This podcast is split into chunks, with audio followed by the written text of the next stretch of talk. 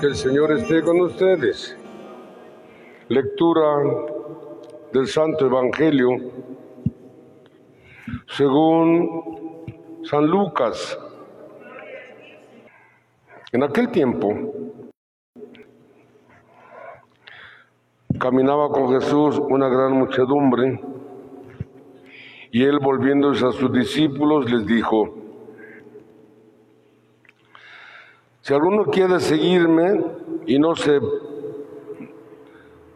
no se prefieren y, y no me prefieren a su padre o a su madre o a su esposa o a sus hijos, a sus hermanos, a sus hermanas, más aún a sí mismo, no puede ser mi discípulo.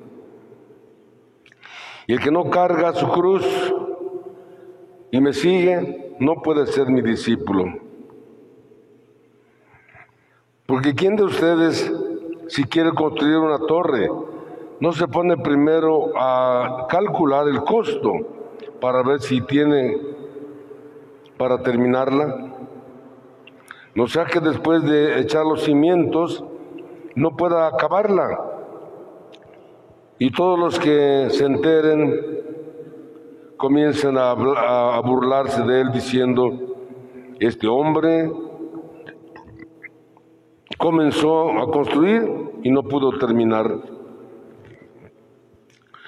¿O qué rey que va a combatir a otro rey no se pone primero a considerar si será capaz de salir con diez mil soldados al encuentro del que viene contra él con veinte mil? Porque si no, cuando el otro esté aún lejos, le enviará una embajada para proponerle las condiciones de paz. Así pues, cualquiera de ustedes que no renuncie a todos sus bienes no puede ser mi discípulo. Palabra del Señor.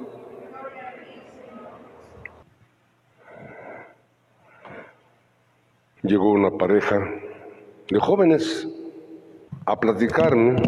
pues que querían irse a vivir juntos pero eran hijos de familias enemigas de un pueblo. Y ellos se conocieron en un baile, se enamoraron, echaron novio y, están, y ahora están dispuestos a jugársela. Aún en contra de la voluntad de de sus papás. Y así caminamos como unos seis meses, hasta que un día llegó y dice, padre, ¿Qué hacemos? Mis papás ya se dieron cuenta y se oponen. Mi familia se oponen, pero nosotros nos queremos. Dice, nos vamos a ir. Sí, pero llévala y deposítala con una familia de confianza. Y así lo es. Yo la depositó con sus padrinos de bautismo, mientras seguía lo demás. Dice Jesús hoy, si alguno quiere ser mi discípulo y no renuncia a su padre, a su madre, a su esposa, a sus hijos, a sus bienes, no puede ser mi discípulo. Seguir a Jesús implica, pues valorar todo, dejar, ahora sí, dejar todo. Y entonces mi casa, y mi carro, y mi tele, y esto. Nos decía hace unos días, llegó un, un doctor de la ley y le pregunta, maestro, ¿cuál es el mandamiento principal? Amarás a tu Dios con todo tu corazón, con toda tu alma, con toda tu mente, con todas tus fuerzas y a tu prójimo como a ti mismo. Ese día comentábamos cuál es la señal de los cristianos, la cruz. Son dos, la que es la cruz, dos palos cruzados. Si lo separas, ya no es cruz. El palo vertical nos está indicando la relación con Dios ante todo. Y luego la relación con los, con los hermanos. Trabajar esto no es fácil, pero hay que hacerlo. ¿Por qué hay tanta violencia? ¿Por qué tantas guerras? ¿Por qué tantos pleitos? Porque se nos olvida la relación horizontal. No, yo sí creo en Dios, pero no quiero este. No, pues no.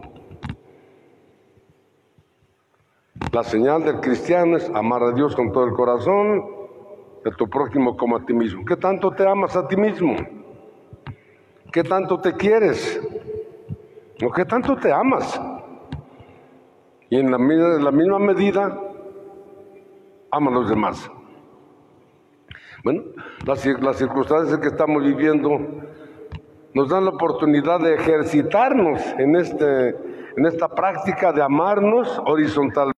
Tanto tiempo en casa, tiene que tratarnos, aprovechémoslo. Hay familias que nunca habían estado juntos, ahora tienen que estarlo por la situación que, que estamos viviendo. Y aprovechenlo para ejercitarse, para ejercitarse en el amor a Dios, en el amor al prójimo. Que nuestra Madre Santísima nos acompañe, que la Eucaristía sea siempre para ustedes, para mí, fuente de vida. Vamos a pedírselo.